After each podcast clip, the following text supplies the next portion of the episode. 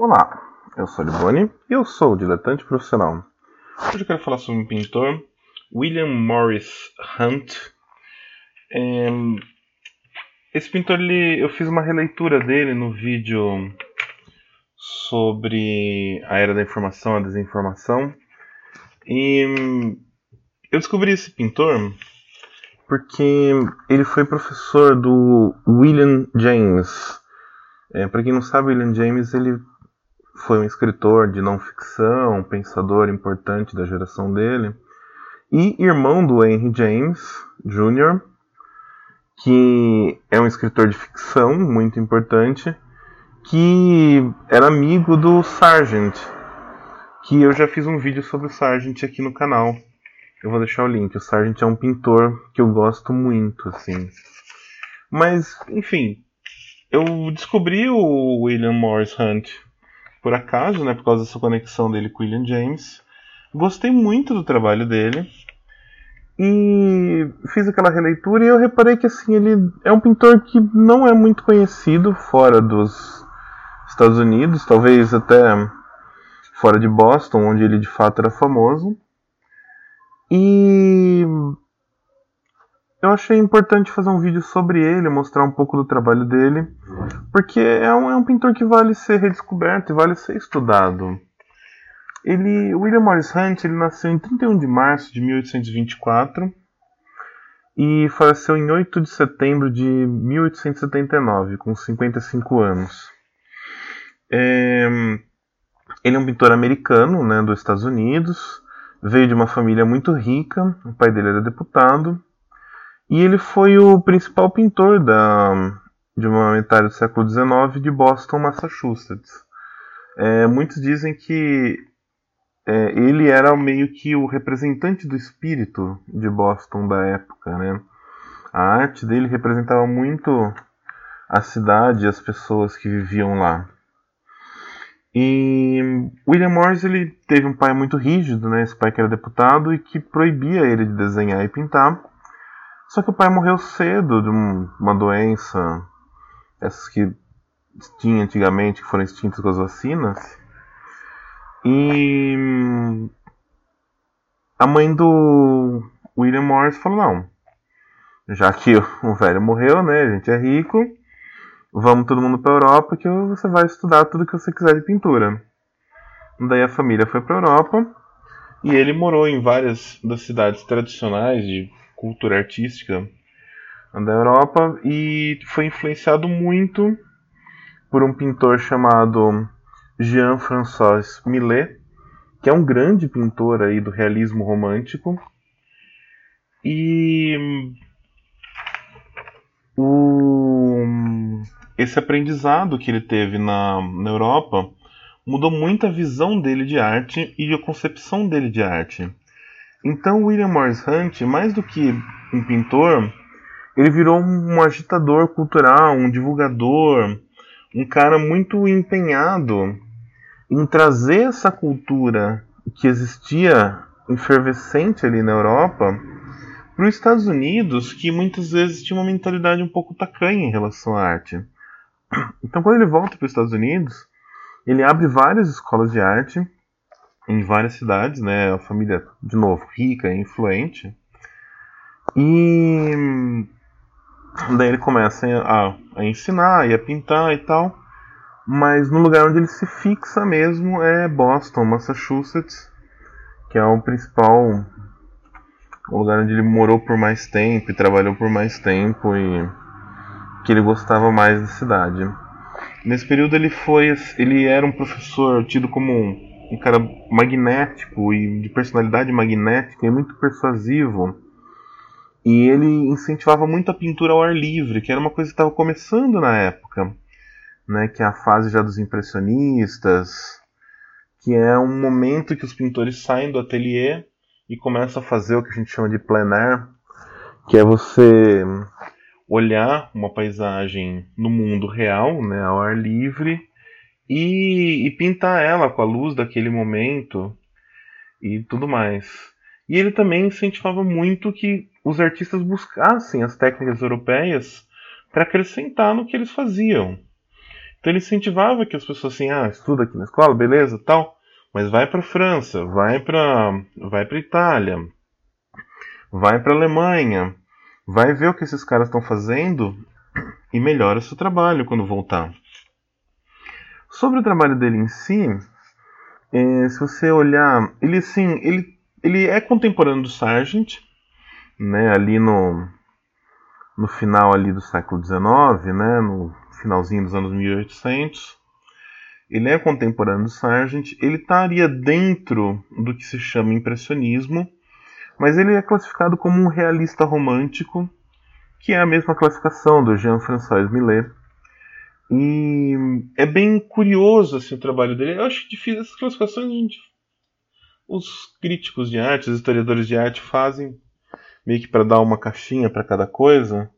Mas no fim o trabalho de cada um é tão individual que por mais que você pincele algumas coisas que são parecidas num conjunto, você tem que fazer uma análise individualizada de cada obra.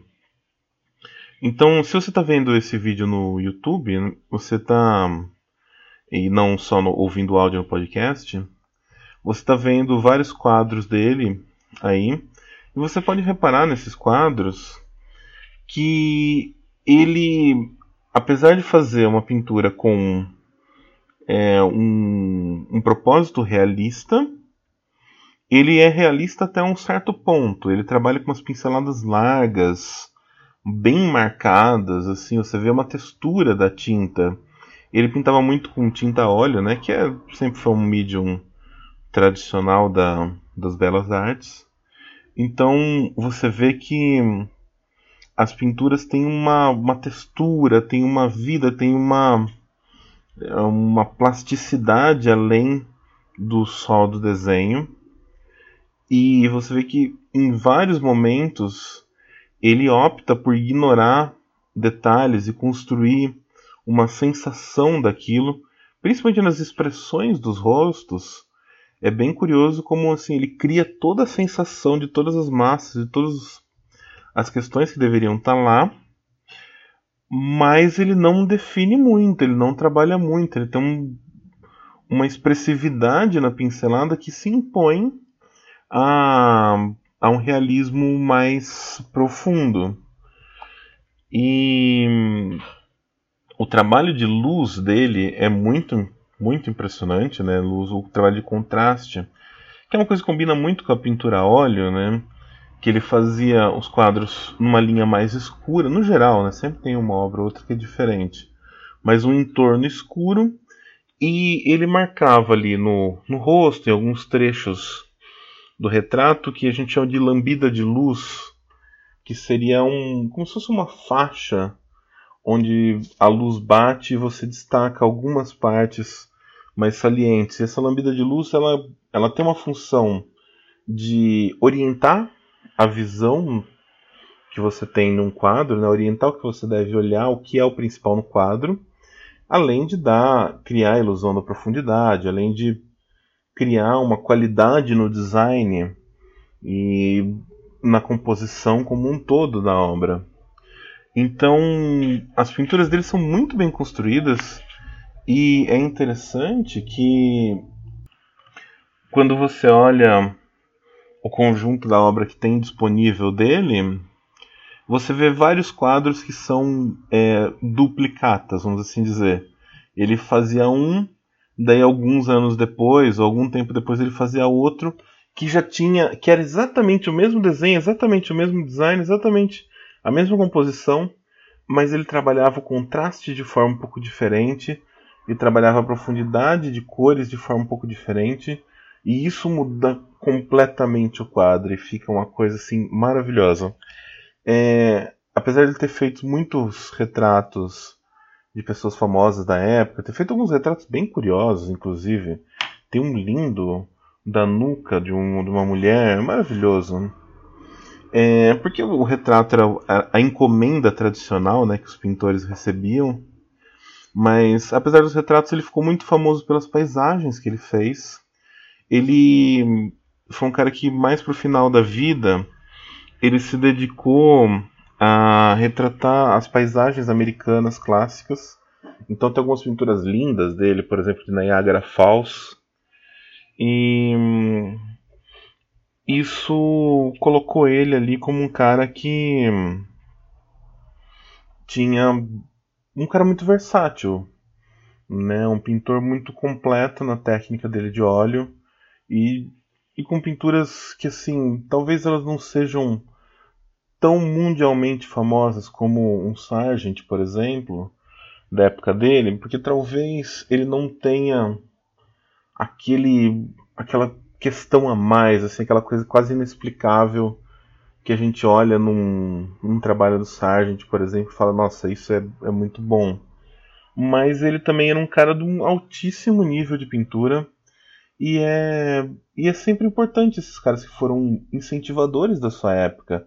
Esses caras que foram professores ao ponto de um cara que nem é pintor, como William James, é, ter essa citação de que ele foi aluno do cara, porque ele era uma figura relevante na sociedade de Boston. Pode ser porque a família era rica inicialmente, pode ser, mas ele era relevante como artista e como é, merchan de artes e como uma pessoa com acervo imenso. É, a gente conhece pouco das obras dele hoje em dia, porque poucas coisas sobreviveram.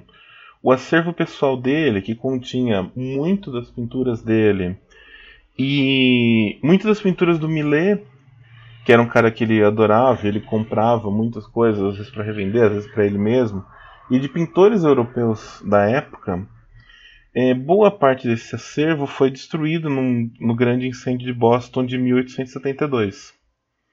É um incêndio famoso dos Estados Unidos que consumiu quase a cidade inteira ali. É, é um evento muito trágico. E então o que se restou de, de quadros assim eram coisas que talvez não estavam lá, que já estavam em museus e etc. Mas infelizmente muito do trabalho dele nunca vai ser conhecido e não está disponível. É, eu não sei se é relacionado a esse. Não, não, não, não, se, não tem dados suficientes para isso, não achei na minha pesquisa. Eu não sei se é relacionado ao incêndio mas alguns anos depois, daí ele entra num processo depressivo, ele fica por alguns anos numa depressão profunda e ele vai para uma uma cidade do interior ali se retirar para tentar recu se recuperar dessa depressão e lá ele se suicida em 8 de setembro de 79. Então ele morre jovem, é, não deixa uma grande obra mas ele é um cara muito lembrado e muito citado por todos os, os artistas e pessoas relacionadas na época na, nos Estados Unidos. Todas as pessoas relacionadas à arte de alguma forma. Então, tá aí. Era isso que eu queria falar do William Morris Hunt. Eu acho importante a gente conhecer sempre esses artistas, principalmente esses artistas que poucas pessoas falam, e conhecer o trabalho deles. E se você gosta de pintar igual eu, é, tem vários quadros dele que são boas referências para uma releitura. E é isso. Obrigado pela atenção. Se quiser deixar algum comentário, alguma pergunta, fica à vontade. Até mais.